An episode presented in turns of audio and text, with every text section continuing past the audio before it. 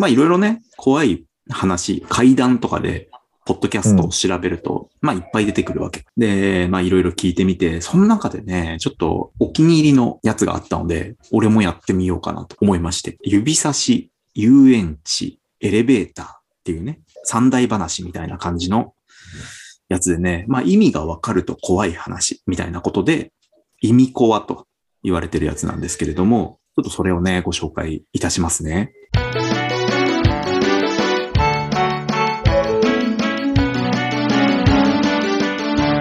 在宅ワーク FM。はい。ってことでね、えー指差し、言う、すげえうるせえな。全然怖い雰囲気がね、出ないぞ。楽しそうだね。何なんだ、この家は。はい。はいっていうかね、えっと、まあ、ちょっと事前に言っといた方がいいな。どっちかっていうと、俺はこれを聞いたときに失笑してしまった。ふふってなってしまったのよ。オチが来たときに。まあ、その辺のね、ダメさを愛してほしいっていうテーマではあるかな？はい。あ、じゃあ一応自己紹介しましょうか。自己紹介。はい。えっ、と、私が、えーホラーストーリーテラー、浩平だ。よはい。えーダメ出し担当のたけしです。ろしく。よはい、えー、後から冷静に突っ込む花木です。ろしくお願いしますね。はい。お願いします。え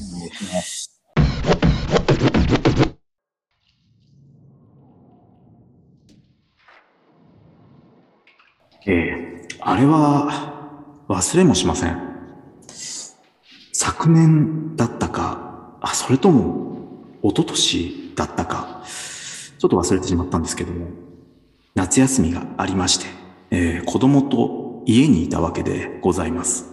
子供は実は少し霊感がありまして、あ、この人もうすぐ死ぬぞとなると指をさすんですね。まあ、こうテレビを見ていて、有名人何かがこう映っていたりすると、指をさして、あ、この人、と指をさすと、翌日になると、その有名人の訃報が入ってくる。まあ、そのような霊感を持った息子でございます。まあ、そんな夏休みのある日、また息子がテレビを指さしていたんですね。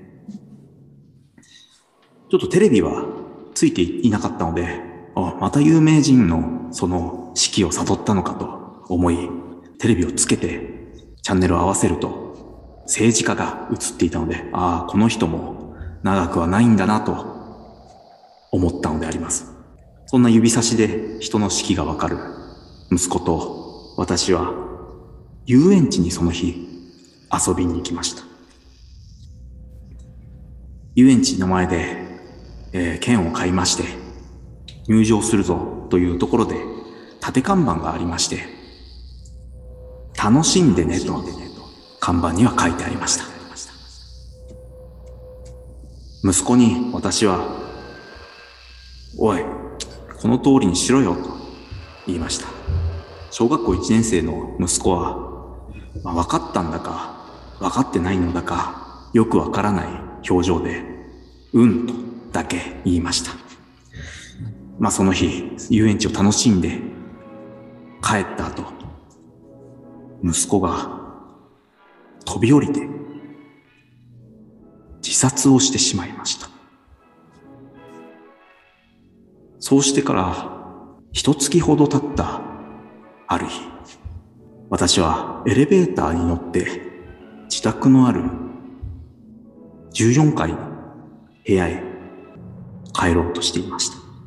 私がエレベーターの中に入って14階を押し、スーッとエレベーターが上がっていくと、8、9、10、11と、エレベーターのフロアを表すパネルがポンポンポンと点灯いたしました。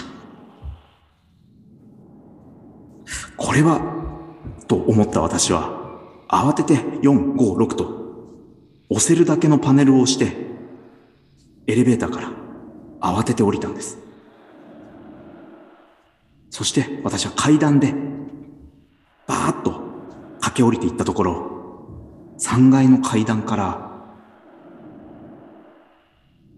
足を滑らせ、階段を転げ落ちてしまい、そのまま死んでしまいました。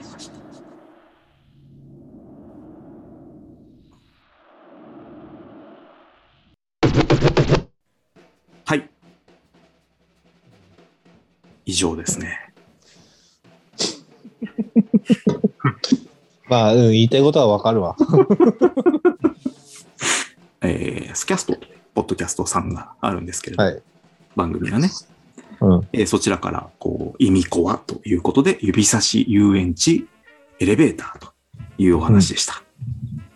どうでしょまあ、まず、じゃあお前誰だよっていう話だよね。う、いやまあ、だから、まあ、最後もう俺は思わず、その後ね、解説が、その語りをしてた人の解説が、いろいろ考察がね、うん。こういうところが怖いみたいな話をしてるんだけど、その最後の部分も、じゃあ、この話をしてる人自体も何なんでしょうか？みたいな怖いトーンで説明してたけど、いや、ちげえだろっていうね。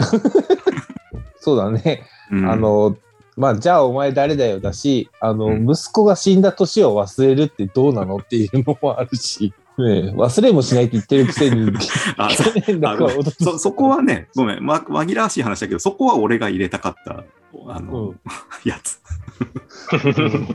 けどね、もう忘れちゃったって忘れもしないって言ってるくせに、速攻で忘れてんじゃねえかと。それは俺がやりたかったつかみね。うんちょっと解説もさせていただいてよろしいですかね。意味がわかると怖い話ですから。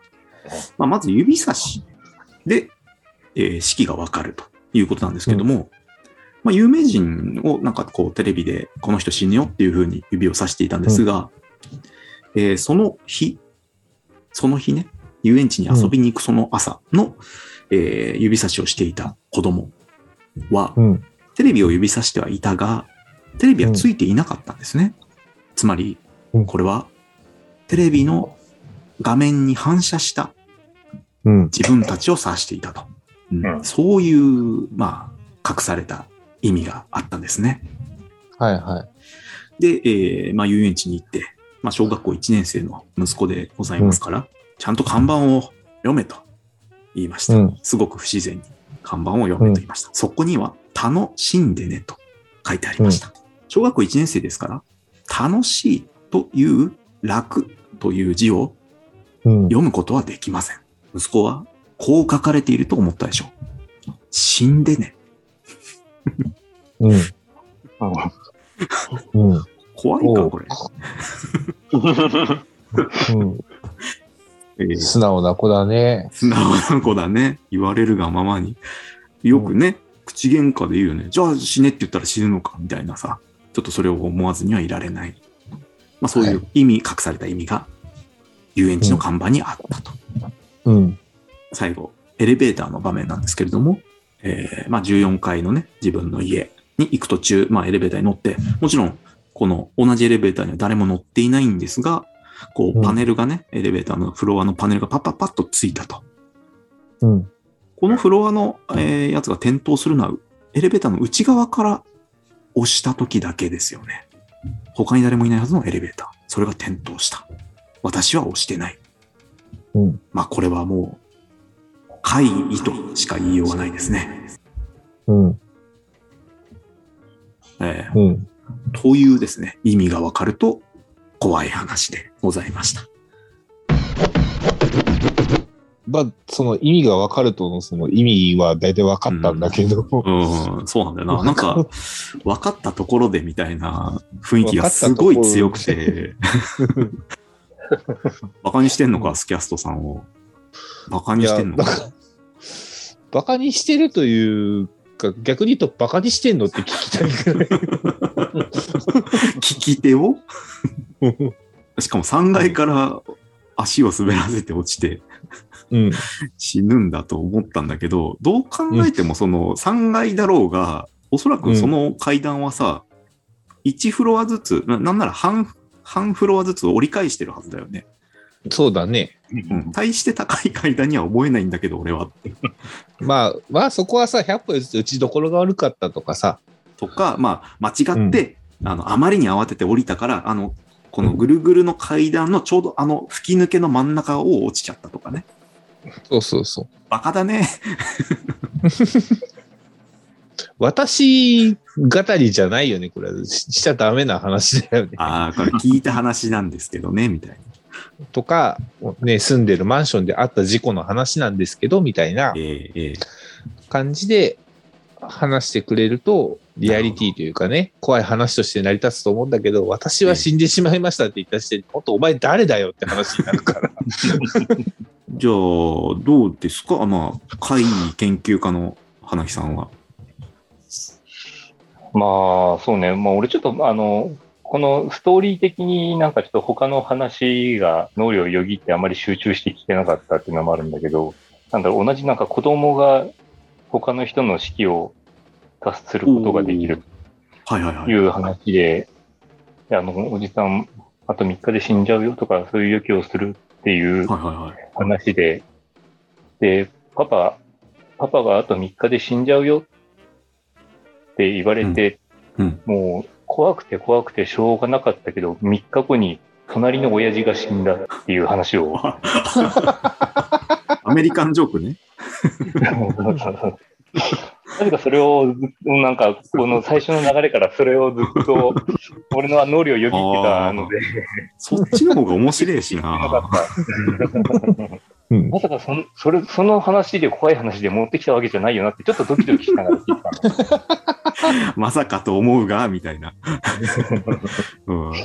こいつそれから、これからそれを言う気なんじゃないかみたいなね。別の怖さがね、怖さがあったね。まあ、ということで、うん会議研究家の花木さん、絶叫度100点満点で、いくつ？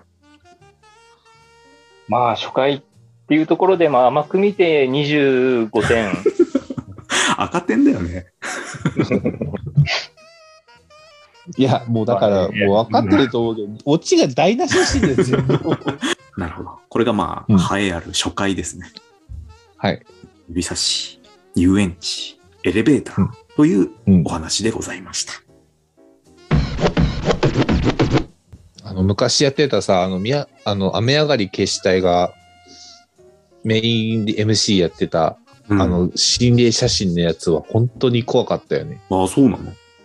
お分かりいただけただろうか、つってやってたやつ。はいはいはいはいはい。で今も YouTube にちょいちょいあるんだよ。で、それ見ると怖いんだよね。最近ないよね。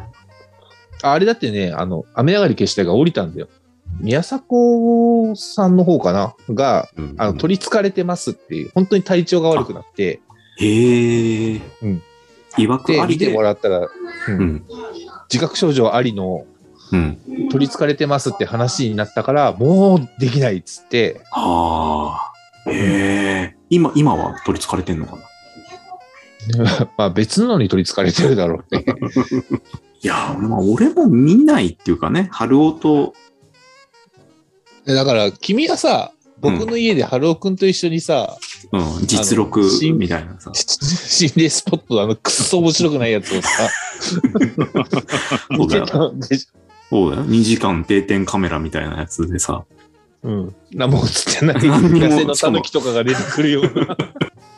そうそう、山の中をさ、竹やぶを映してるだけで何も起こらない、結局。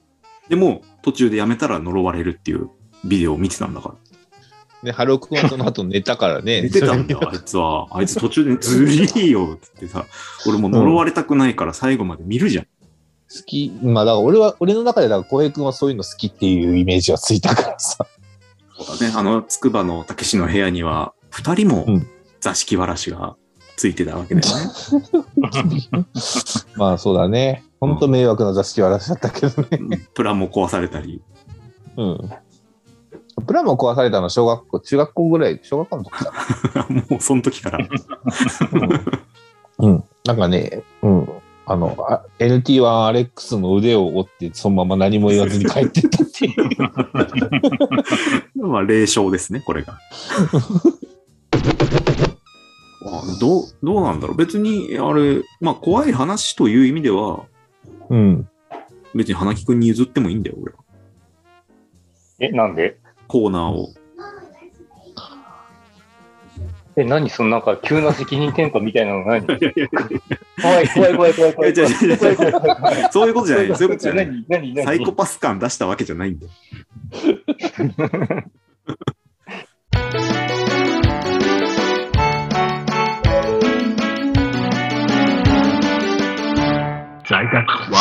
him.